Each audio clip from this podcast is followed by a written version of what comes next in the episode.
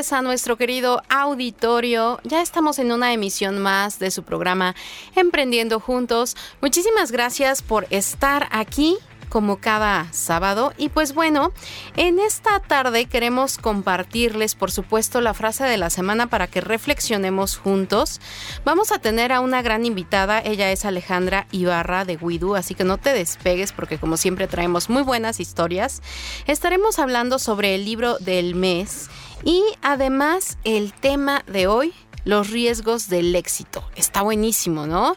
Lo saluda con muchísimo cariño su amiga Ana María Hernández y por supuesto también como siempre nos acompaña Roberto Quintero. Bienvenidos al programa. Emprender es para valientes. Para aquellos que no se quedan en una silla soñando con volar.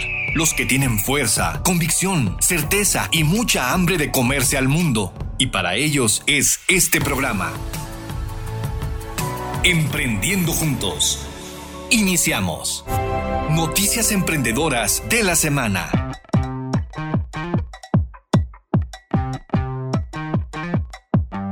Pues nos arrancamos y vámonos con la frase que dice así. No hay nada tan increíble que la oratoria no pueda volverlo aceptable. Una frase de Marco Tulio Cicerón, escritor, orador y político romano. Ah, pues qué, padre frase. Y hace mucho sentido, ¿no? Con la competencia que requerimos los emprendedores de, de, tener un buen pitch, ¿no?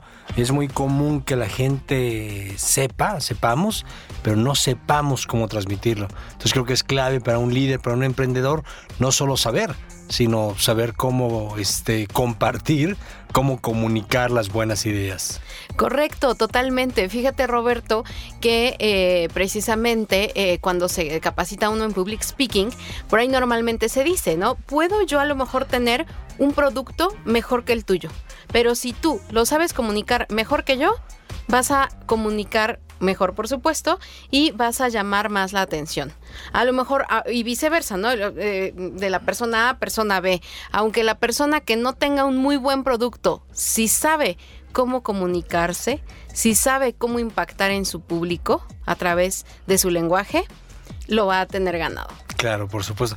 Aunque sí hay que reconocer que es, que es bien importante tener una buena propuesta de valor, ¿no? Por supuesto. Porque aunque tengas muy buena oratoria y un pitch increíble, tarde o temprano, si no hay propuesta de valor sólida, se cae el proyecto.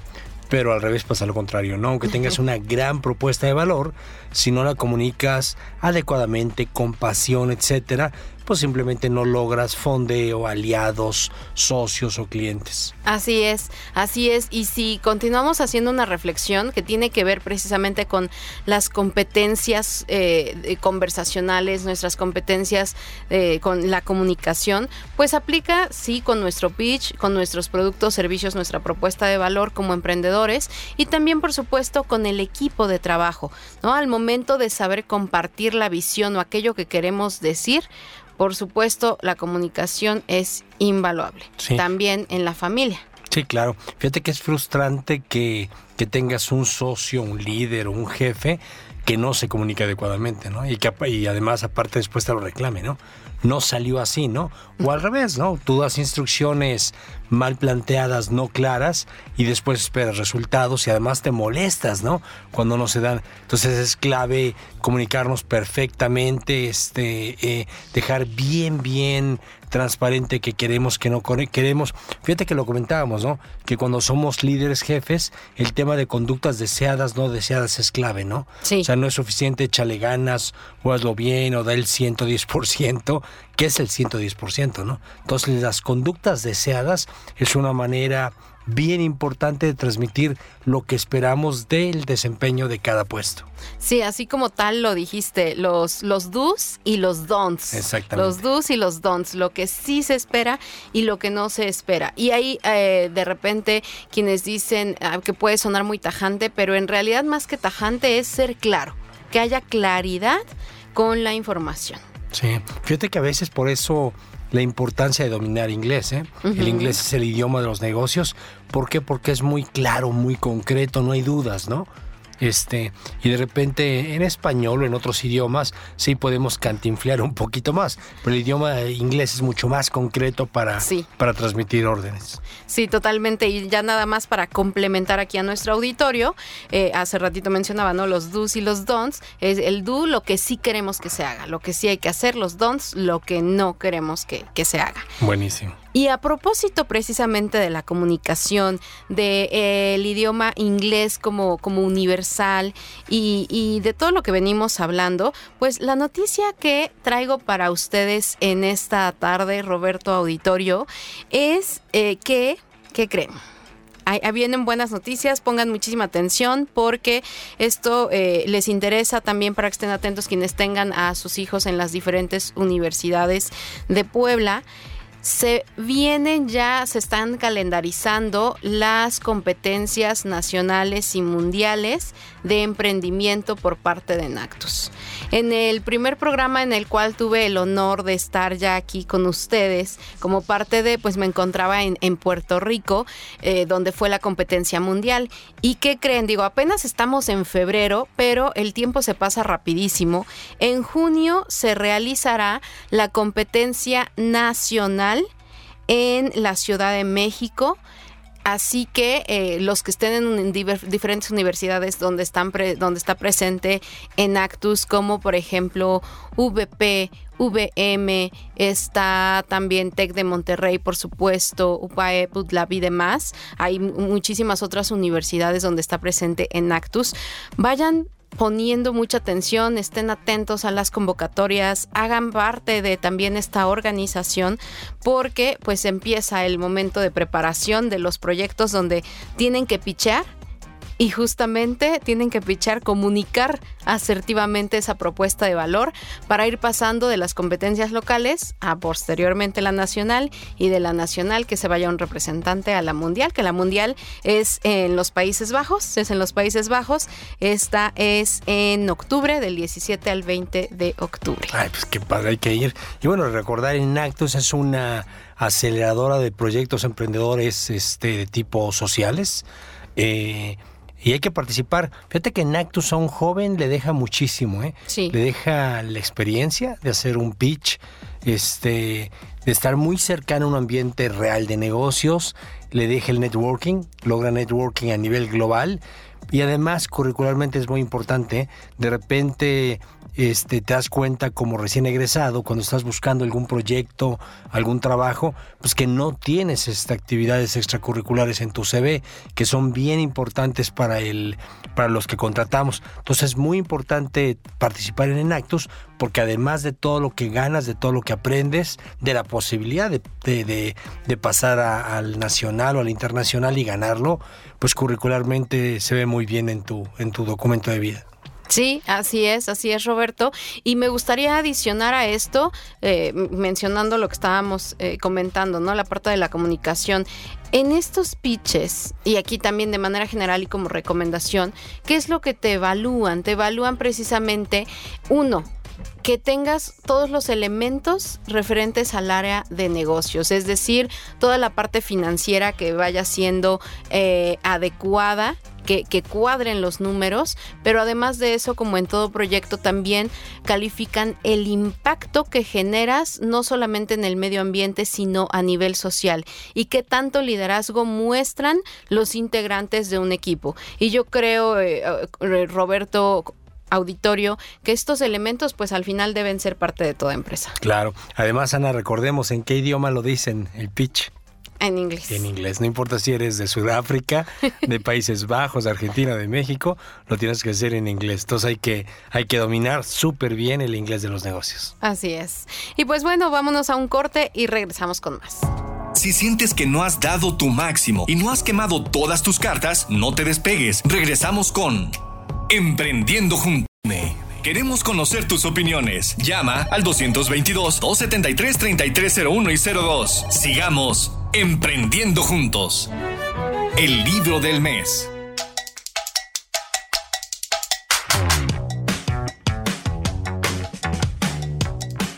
De regreso con ustedes, querido auditorio, y ahora es momento de que comencemos a platicar sobre nuestro libro del mes. Recuerda que leer es una de las formas más importantes para seguir aprendiendo y seguir actualizándote y por supuesto soñar. Claro, Ana. Y bueno, continuamos analizando los libros de La Nueva Cara de México, hechos por Endeavor, eh, liderados por Vincent Esperanza y Dani Clavijo. Y bueno, en esta ocasión estamos analizando el número 4, el, tomo 4 de estos libros, y un capítulo muy importante que habla de, de, dos emprendedores este, ejemplares, a mi parecer, de Murray y su hermano Isaac Tawil, de mascota. Fíjate que una una empresa que ha tenido retos importantes, pero ha crecido un montón. Y platicarles un poquito. primero, bien interesante el tema de asociarse con, con hermanos. Tú, Ana, podrías tener de socio, socia un hermano, hermana, prima, primo. Pues fíjate que sí me gustaría, pero no, no lo hemos hecho hasta, hasta el momento. Ahorita, por ejemplo, incluso mi hermana tiene su giro, yo el mío y platicamos y todo, pero hasta ahí. Ok, pues en el caso de mascota, estas tiendas de venta de accesorios, alimentos, etcétera, para, para animales de compañía, para mascotas, es fundada por Murray y por Isaac Tawil, dos emprendedores de la comunidad judía de la Ciudad de México, hermanos. Eh, de hecho, Murray con, con estudios de posgrado. Y muy interesante, Isaac, eh, por, por decisión propia, este pues creo que solamente termina la preparatoria, ¿no? Entonces, bueno, no, eso no, no te quita para nada competencias, pero bueno, sí hay que reconocer que mientras podamos prepararnos, no está de más, ¿no? Eh, no se le dio la oportunidad a Isaac, en cambio a Murray sí, y se hace una, un equipo muy interesante, muy rico, porque Murray es mucho más, eh, pues digamos, estratégico, creo yo, Isaac mucho más operativo, pero se hace una mezcla preciosa de emprendedor con con visión empresarial y muy padre porque todo surge porque Isaac en algún momento este, trabaja de chavo de, joven y le pagan con, con, unos peces y arranca en la Ciudad de México un acuario. Muy interesante.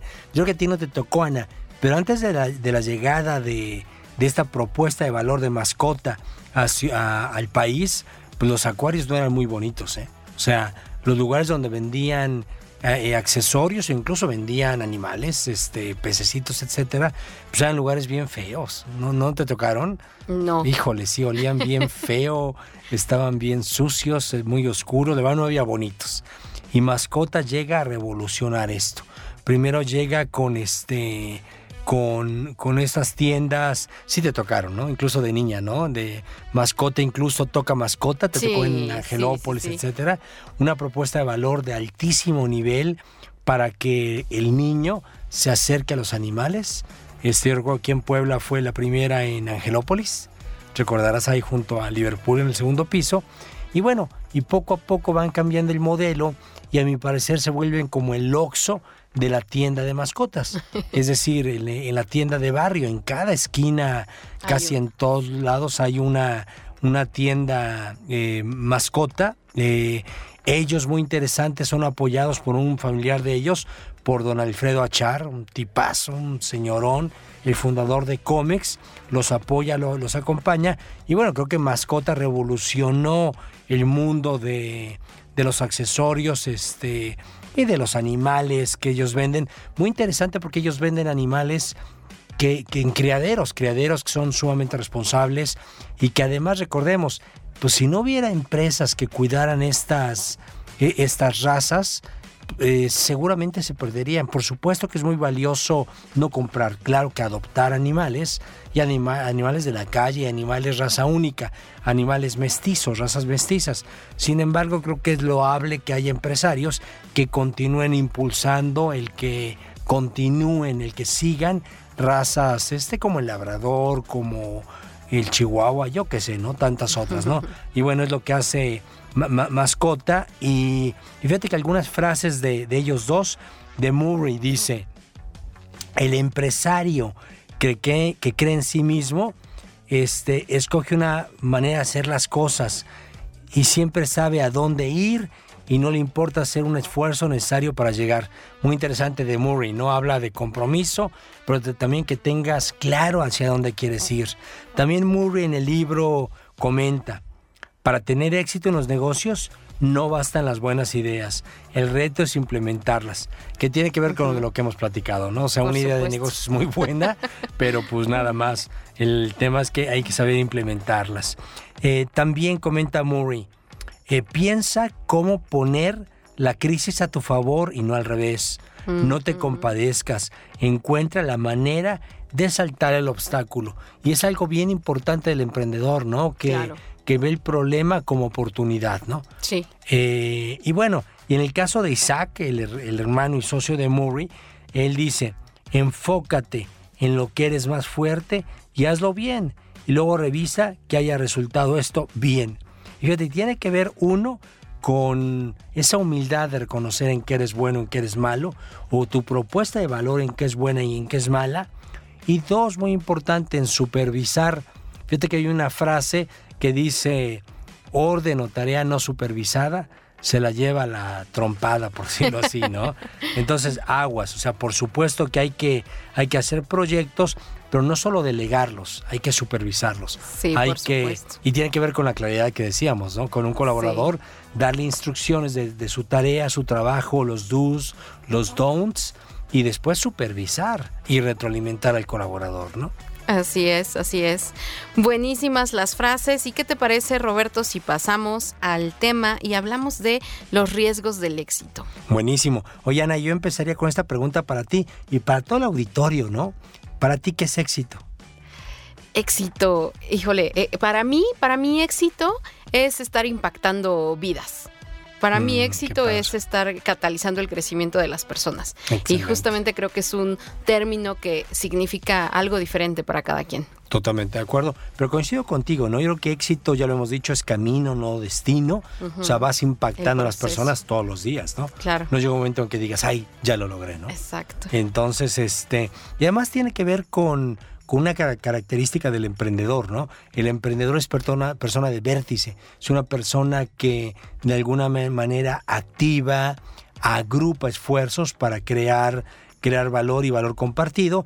¿Y qué tiene que ver con el éxito? Bueno, uno, ya lo hemos comentado, créetela y no te la creas. O sea, créetela para arrancar y conforme lo logres, pues no te la creas para que no pierdas, no pierdas el piso. Por ahí una frase muy interesante que dice, dota a una mujer o a un hombre de poder y la o lo conocerás como realmente es. Sí, esa me encanta. O sea, maximiza lo que realmente es una persona. ¿Sí? O no, para bien y para mal. ¿eh? Eh, O sea, exacto, exacto. Potencializa para bien. O sea, si hay bondad, la vas a ver eh, en su máxima potencia. Si no hay tanta bondad, hay más bien maldad. Exacto. También va a salir, ¿no? O sea, hay gente Sí. que con tantito poder, pues se, se confunde, ¿no? Este, se marea en un tabique, como dicen, ¿no? Y bueno, recordar que eh, el éxito, cuando conforme se alcanza, digamos que tiene dos efectos. En el interior, o sea, interno del emprendedor, y en su entorno, en el exterior, en el contexto. Pero bueno, en el interior, pues, ¿qué logras cuando vas ganando éxito? Ganas experiencia, ganas confianza, que es muy importante, ganas seguridad y además ganas satisfacción. Parecería que todas pues altamente positivas. Sin embargo, el exterior es el que te puede confundir. Tu familia, tus socios, tus amigos, el, el- el entorno, ¿no? ¿Qué pasa en el exterior? Bueno, cuando alcanzas el éxito y alabanzas que te pueden confundir, se surgen oportunidades que igual nos pueden confundir. ¿eh? De repente piensas que eres rey Midas y que lo que toques lo haces bueno aunque esté cañón y eso es ego, cuidado. Y las expectativas, sí es todo un tema porque se generan altas expectativas de ti. O sea, cuando metiste un home run, esperarían todos que vas a meter home runs constantes y Sí. no necesariamente, no es un, un gran peso, ¿no? Y fíjate que además se dan cuatro pruebas cuando un emprendedor tiene éxito. Es el placer, el, El dinero, dinero. el ego, que es tremendamente malo, y el honor, que es lo positivo, ¿no? Y hay dos maneras en las cuales podemos reaccionar como emprendedores ante, estos, ante estas cuatro pruebas. Una con magna, eh, con magnanimidad, perdón, ya no puedo pronunciar Magnanimidad. magnanimidad, es decir, ser, ser magnánimo. que significa grandeza de espíritu, grandeza del alma, ¿no? O sea, cuando te llega el placer, el dinero, el ego, el honor, pues puedes portarte magnánimo, o sea, con grandeza de espíritu o no, o puedes portarte eh, con pusilanimidad. Eh, ¿Quién es el pusilánime? Bueno, es aquel emprendedor que logra el éxito y exagera sus cualidades y niega defectos propios, ¿no? Entonces, ¿qué? Pues pierdes humildad, te confundes, etcétera. Y cerraría yo con esto. Fíjate que este, recordemos que para alcanzar, alcanzar el éxito, pues de alguna manera primero necesitamos templanza, ¿no? Sí. Temple que, que es este coraje, disciplina, orden, seriedad, ganas, pasión, etcétera, ¿no? La templanza genera bonanza, ¿no? Genera que te vaya bien, que, te, que tengas éxito. Pero cuidado, muchas veces la bonanza destruye la templanza. Si eras disciplinado, te vuelves indisciplinado. Si eres ordenado, te vuelves desordenado. Y bueno, son los retos que van ocurriendo en el emprendedor. Entonces, bueno, por supuesto que hay que buscar el éxito, hay que alcanzar el éxito todos los días, pero no hay que confundirnos. Hay que ser magnánimo, hay que tener grandeza de espíritu para compartir los éxitos con el equipo, con los demás y además compartirlos. Me, encantó, me encantaron estos puntos, Roberto. Pues vamos a seguir platicando, pero vámonos a un corte y regresamos. Si sientes que no has dado tu máximo y no has quemado todas tus cartas, no te despegues. Regresamos con Emprendiendo Juntos. Queremos conocer tus opiniones. Llama al 222-273-3301 y 02. Sigamos Emprendiendo Juntos. Emprendedor invitado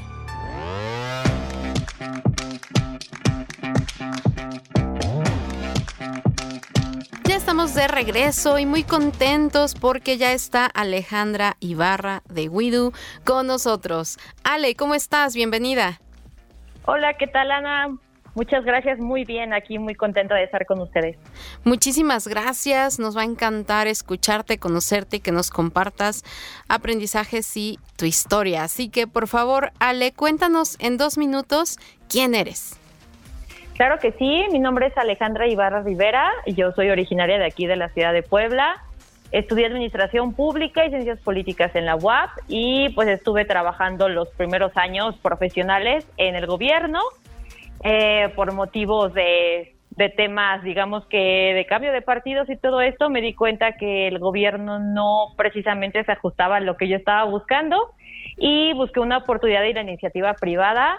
Eh, así es como llego digamos que el mundo de las startups y de las empresas, eh, siempre como buscando mucho esta parte de entrar a las empresas que innovaban, o, sea, o que tenían algo diferente a las empresas tradicionales.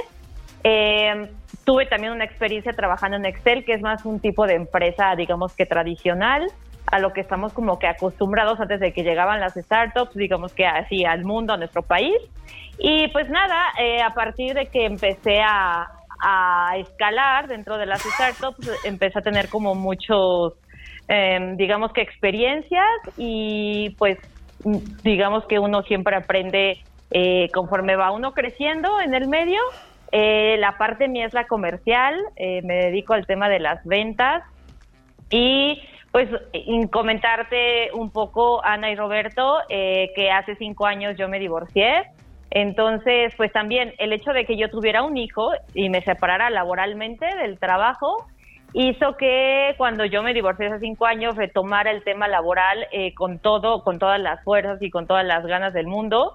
Eh, muchas veces teniendo que tomar puestos un poquito más abajo de lo que yo ya estaba acostumbrada antes de que me retirara de trabajar, pero pues siempre comentándoles y comentándole a la audiencia que nos escucha que cuando uno tiene la oportunidad de volver a empezar, siempre las debe de tomar esa oportunidad y que ya va a depender de las ganas, del enfoque que uno tenga para poder empezar a hacer cosas. Eh, en ese momento era lo que había y yo empecé con posiciones eh, más abajo de lo que yo estaba acostumbrada, eh, sabiendo que en algún momento iba a poder demostrar lo que yo sabía hacer y siempre confiando en eso, ¿no? Básicamente eso es lo que me lleva a tomar pues posiciones como ya como gerente regional, de alguna manera, en la Moody, que fue mi, mi trabajo anterior. y con esta nueva experiencia de Widu, que pues soy la que está representando la marca aquí en México. Eh, pues básicamente, no sé si sean dos minutos, pero es como en gran resumen lo que he hecho últimamente. Oye, Ale, y además qué interesante lo que comentas, ¿no? Este, tener humildad en cada etapa de nuestra vida para cuando reinicias algo empezar dos pasitos atrás y no pasa nada, ¿no? No es flat, ¿no? O sea, lo demuestras y seguramente recuperas este el tracking que traías, ¿no? Sí, justo. Eh, uno debe de ocupar las etapas que marcan, o más bien las experiencias que marcan eh, las etapas de la vida, como ese tema de reflexión que dices. O sea, es como un tema de voy a empezar, eh, tengo que ser muy consciente de lo que tengo, de dónde estoy y pues sí, como mucho situarse en la realidad. Eh, muchas veces se critica un poco a las generaciones actuales, ¿no? A mí me toca un poquito ya la colita de los millennials, porque pues en descripción de generación podría entrar yo ahí, yo voy a cumplir eh, 40 años este año, pero sin embargo tengo un pensamiento que no está como tan, eh, tan millennial como los que empezar, este, están como ya al principio de la generación, ¿no? O sea, ya hay como una larga brecha ahí. Y eso me hace como entender el cambio como de mindset entre, entre los que estaban acostumbrados a trabajar, pues ir con enfoque, con muchas ganas, con un tema de respeto a la autoridad, ¿no? Y con esta nueva generación que cuestiona todo, que todo lo, lo pone como bajo una lupa, como, como que me tocó esa transición eh, eso es lo que me permitió adaptarme. Todos mis jefes han sido mucho más chicos que yo, eh, 10 años más chicos, 12 años más chicos, ¿no? O sea, realmente para estar dentro de una startup ya estoy como, como dentro de la senior senior, o sea, ya estoy muy grande para estar ahí y sin embargo el mundo eh, que traen, la energía, la dinámica es muy padre, para mí me gusta mucho es, eh, digamos que adictiva, ¿no? Como esta manera de ver los negocios. Entonces, pues me siento muy a gusto ahí.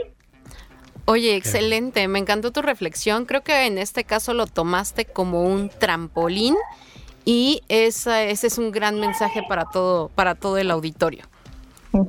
Muy bien. Sí, justo. Sí, oye, aparte ahorita que estabas comentando, ¿no? O sea, mis jefes han sido más jóvenes, este, o sea, te aseguro que, que muchas startups eh, quisiéramos así, yo creo un perfil como tú, como tan adaptable, eh, tan con esa apertura, me encanta. Me encanta. Ay, gracias, Ana. Pues yo creo mm, más que nada que el tema de la actitud sí es algo que uno debe de trabajar siempre. Sí. Eh, o sea, yo obviamente me senté y como que traté de replantear un poco mi vida y sé que este ejercicio que estoy haciendo de reflexión con ustedes le vaya le va a ayudar a la audiencia porque puede que alguien esté pasando por algún momento eh, que pierdes trabajo, ¿no? Hay muchos despidos masivos ahorita en el mundo de las startups y de las empresas tecnológicas. Entonces, eh, pues yo les, digamos que me dirijo hacia ellas y hacia ellos y les comento que siempre hay oportunidades para sentarse a replantear lo que estamos haciendo, ¿no? Eh, en, e, bueno, en ese momento yo me senté a ver cuáles eran mis fortalezas y hice un examen como bien honesto de dónde estaba yo parada, de hacia dónde iba y cómo podía empezar. Creo que eso es algo que podemos hacer todos, pero sobre todo entender que si te vas a meter o si vas a cambiar como de, profesión, eh, que no tengas miedo, que aún no puedes hacer, pero que te tienes que saber adaptar. Como tú dijiste, la adaptabilidad creo que es una de las características o cualidades que más son buscadas en este momento dentro de recursos humanos en las empresas de todo tipo, porque una persona que no se adapta eh, es difícil que pueda caber en alguna parte. Y esto da pie a lo siguiente que voy a platicarles, pues sí me tuve que meter a ver a dónde estaba la gente que, yo quería que me contratara, ¿no? Eso hizo que yo llegara a esta red social, eh, digamos que conocida en el mundo profesional que se llama LinkedIn, eh, LinkedIn, si lo pronunciamos como en español. Eh, esto me ayudó muchísimo a encontrar trabajos y buenas, hacer muy buen networking, pero sobre todo entendí que tenía que adaptarme a lo que estaba sucediendo ahora, ¿no? O sea, no era suficiente mandar currículums a Boomerang, a OSC, que en ese momento pues estaban como de moda. Eh, era importante dar el salto y buscar qué otras cosas estaban sucediendo para que yo pudiera entrar ahí, ¿no? O sea, me di cuenta que en la parte tecnológica había una ventana de oportunidad grande, pero que tenía que darme cuenta dónde estaban las personas que yo quería que me contrataran. Así fue como di con esa red social y también se los comparto a manera de tip o a manera de, pues como de darles un consejo, ¿no? Que, que traten de ver hacia dónde se quieren dirigir y traten de, de ver en dónde están las personas eh, que se dedican al sector a donde quieren ustedes estar, porque todo esto es como una labor bien importante de investigación que sí reditúa. ¿Por qué? Porque al final enfocas todas tus baterías y toda tu energía en eso y eso es lo que crece, pues evidentemente al final. Buenísimo. Buenísimo. Oye, eh, Ale, para justamente conocer un poquito más de ti y de tu mentalidad y personalidad, ¿tienes algún placer culposo? Eh, sí, pues, ah, pues ya, me puse como ya, ya me hicieron cuestionar, ¿no? Bueno, pues no sé hasta qué punto culposo sea, pero me gusta mucho tomar clases de baile, ¿no? O sea, no es culposo, más bien es el momento en el que me relajo de la semana. Los sábados en la mañana voy a mis clases de baile y soy feliz porque creo que es mi momento en el cual puedo sacar todo el estrés de esa manera, eh, pues sí procuro hacer ejercicio, pero el baile sí es una manera de canalizar toda mi energía, ¿no? Podría decirte que eso. Y bueno, otra cosa que no es culposa, pero que también amo y adoro es leer, entonces creo que esos dos podrían ser las cosas que más disfruto en mis tiempos libres. Qué bien. Padrísimo. Oye, ¿y cómo se llamaría un libro que trate sobre tu vida? Mm, ¿Cómo se llamaría? Eh, pues yo, yo, lo, yo le pondría, híjole, sí me hiciste una muy, sí me hiciste una muy buena pregunta. Podría ser eh, el nunca desestimes la voluntad o el renacimiento de un alma o como algo así. O sea, en este momento no tengo la palabra exacta o la frase exacta, pero sí tendría que ver como con algo así, ¿no? Que a veces como que subestimamos mucho nuestra fuerza, nuestra fortaleza y hasta dónde podemos llegar y pues tendría que ver con esto, ¿no? Con esto de, los procesos que cada ser humano tiene, eh, el hecho de ser paciente con los procesos, de saber respetarlos y de saber que los tienes que transitar y que siempre, si estás como muy enfocado, pues caminas hacia lugares que siempre quisiste estar. Entonces, creo que de eso versaría el libro.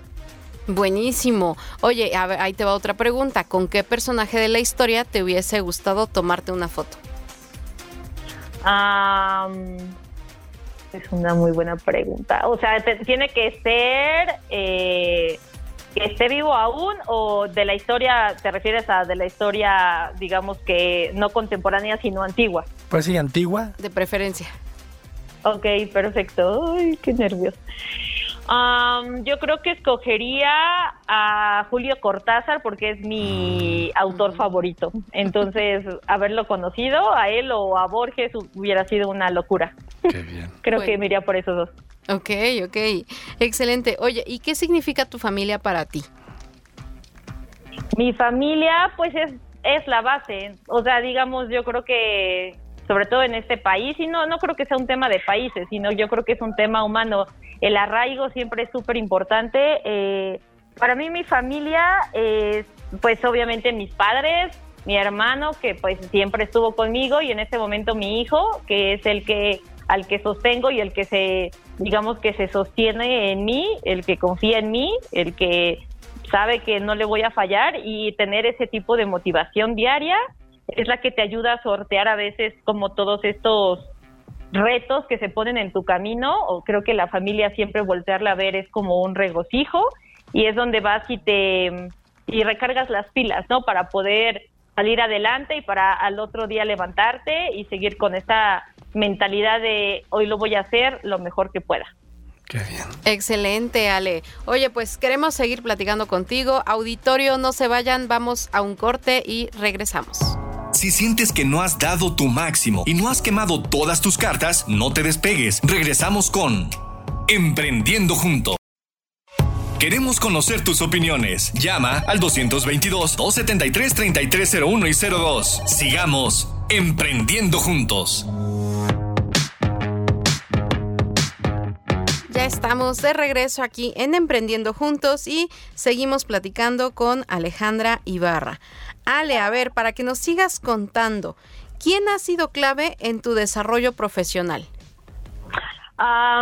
mira, la verdad es que en, en, el mundo de las, bueno, no, en general, en, en este tema nuevo de las empresas que ya no ya no duras el tiempo que antes duraban nuestros papás o incluso nuestros abuelos, ¿no? Que eran de toda una carrera, de toda una vida dedicada a una sola empresa, pues sí tienes como momentos con personas. Entonces, eh, creo que el tema de tener que em, entender que mis jefes, vuelvo a lo mismo, son, son menores que yo, hace que cambies mucho la mentalidad que traes. Eh, creo que mis dos últimos jefes podrían ser como el ejemplo perfecto de cómo eh, de cómo adaptarte a la mentalidad y, y a los esquemas de trabajo que traen ahora eh, eso marca sin duda eh, una manera de desempeñarte y, de, y digamos que de actuar en la manera profesional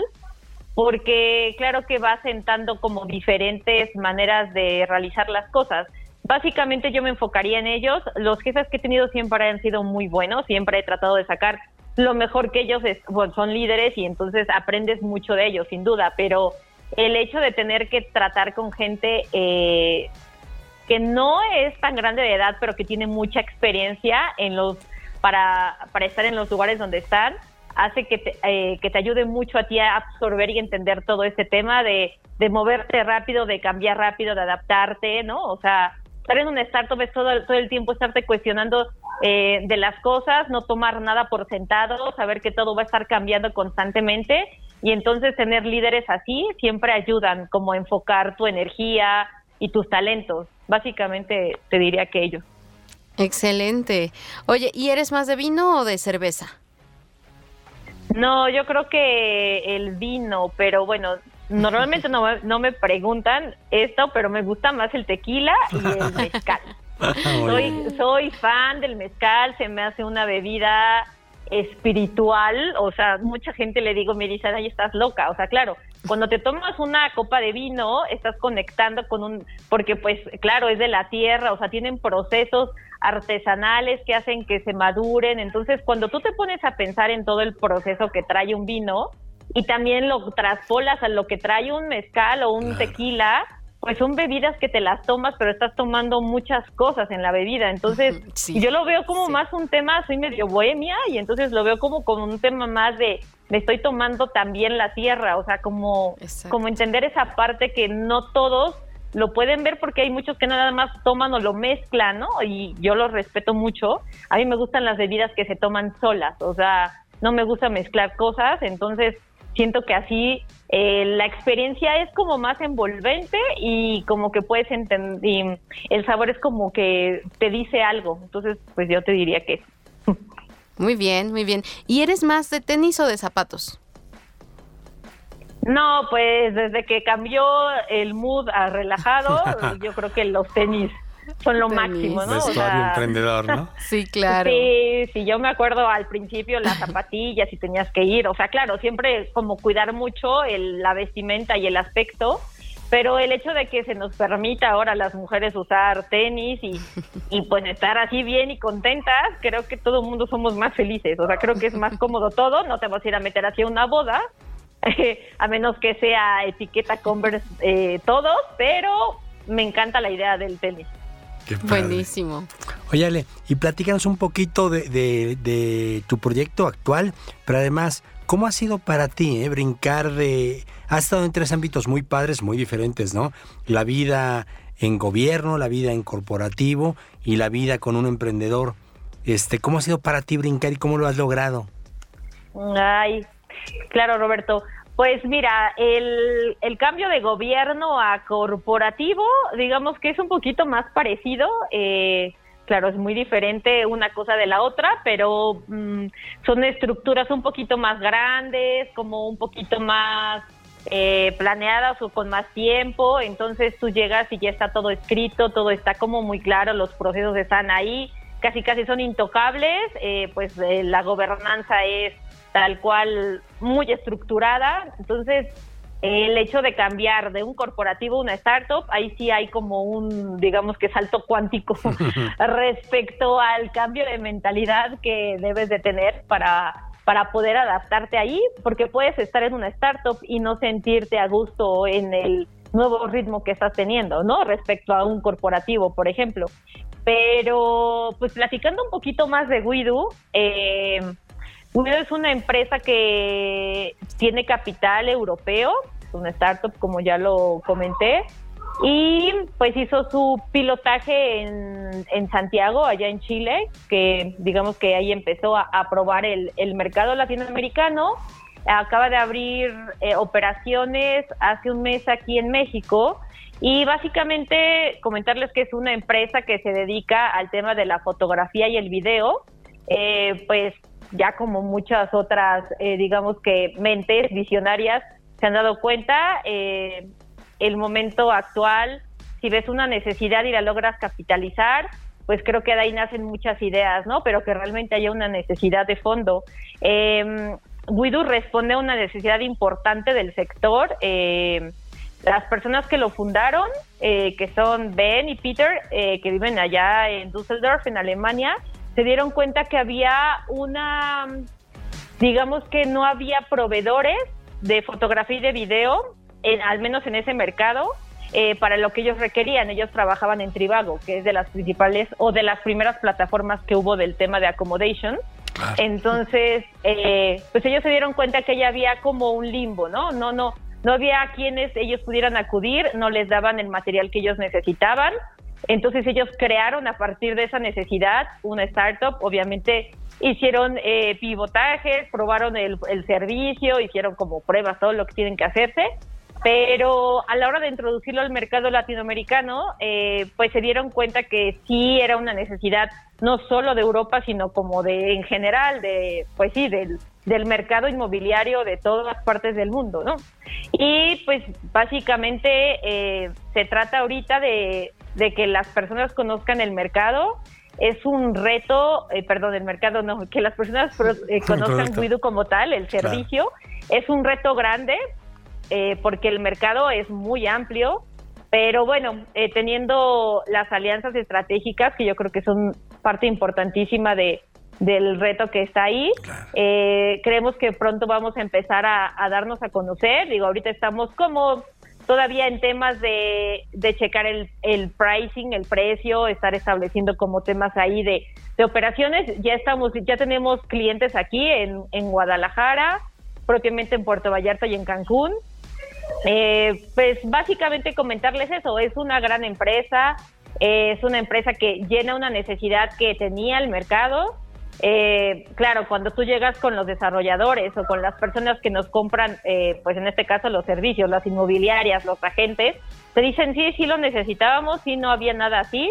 Y bueno, pues siempre trabajar en un lugar donde, donde tú, tú solucionas mm, una necesidad o un punto de dolor de un emprendedor, de una empresa, de un directivo, pues siempre es una gran oportunidad porque aprendes mucho y aparte estás ayudando, ¿no? Entonces, pues platicarles eso, eh, seguramente en un futuro van a estar escuchando pues mucho de nosotros, eh, pero sí, sí comentarles que, que es un gran, es un gran reto estar en un lugar así y sobre todo es una gran satisfacción por lo que ya les comenté, ¿no? O sea, es, es muy reconfortante trabajar en un lugar donde sabes que lo que estás dando de servicio es algo que el mercado necesita, que hay una necesidad latente y que pues estás ahí para conectar ambas cosas, ¿no? La necesidad y con la solución.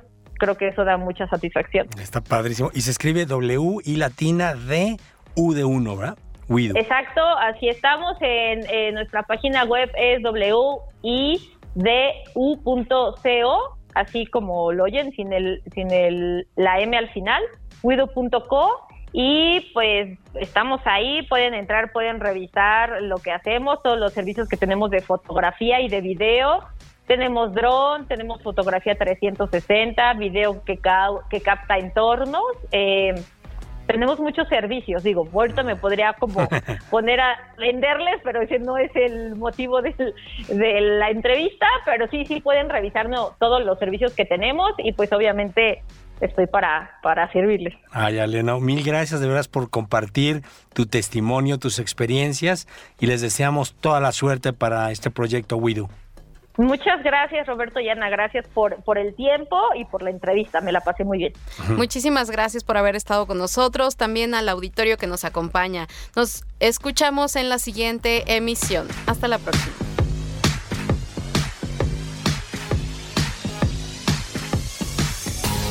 Esperamos que este programa te haya sido de utilidad para demostrarte lo mucho que puedes hacer y cómo volverlo realidad. Esto fue Emprendiendo Juntos.